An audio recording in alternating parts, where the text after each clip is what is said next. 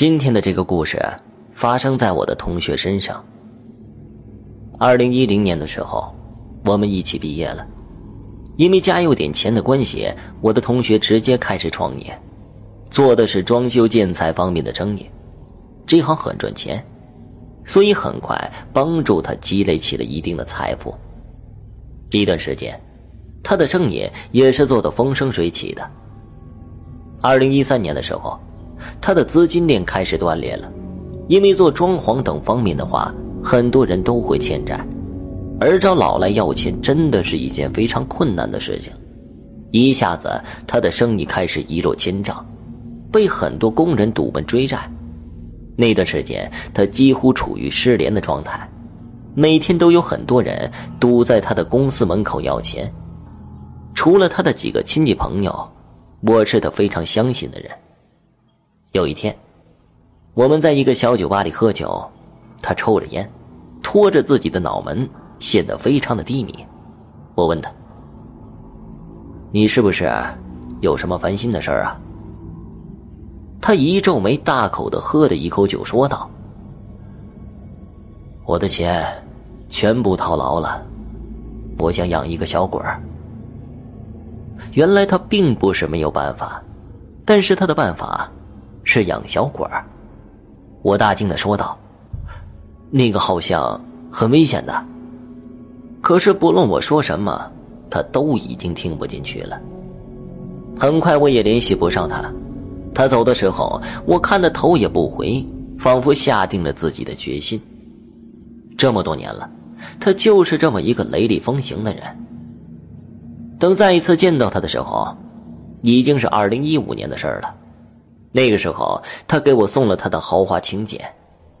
原来这两年，他不光还完了所有的外债，而且生意更上了一个台阶，甚至娶了本市市长的千金，喜宴让他频频举杯。我可以看得出来，他满面春风。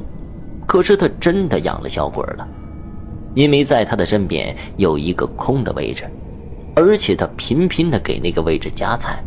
就好像一个需要照顾的小孩子一样，从他夹菜给那个位置的时候，我发现他的脸色真的不是很好。看来养的小鬼并不是很好伺候，也许他并不是像表面看上去那么风光。有一天，他突然给我打电话，告诉我家里出了大事我很快赶到了他的别墅区，推开门的时候，我闻到了很重的血腥味儿。接下来我看到的却把我吓傻了，他的妻子倒在血泊之中，而致命的正好是家里的吊灯，而他蜷缩在屋中的墙角，仿佛受到了天大的惊吓，浑身瑟瑟发抖。这个时候，他身边的一个架子，一个古董花瓶滑落到地上，他仿佛受到了惊吓，慌忙的躲开那个花瓶，他真的是很害怕。双腿之间流出了黄色的液体。他后来跟我说，那个小鬼就好像蝙蝠一样，不停的在房间上下飘动，划出道道黑线。我看到当时的场景，马上拉着我的朋友到了我家。当时的氛围真的太恐怖了。在冲出大门的时候，我的余光看到了他饲养的小鬼，仿佛阴毒的看着我们。他很是生气。我慌忙的把朋友带到我家了，平静了一会儿，他跟我说了这几年的事情。他说，他这辈子最后悔的就是养了这个小鬼因为贪婪和他的自私，害死了自己的妻子还没有出世的孩子。二零一三年的时候，他走投无路了，花了重金找了一个道士，从他那里请了一个小鬼道士说啊。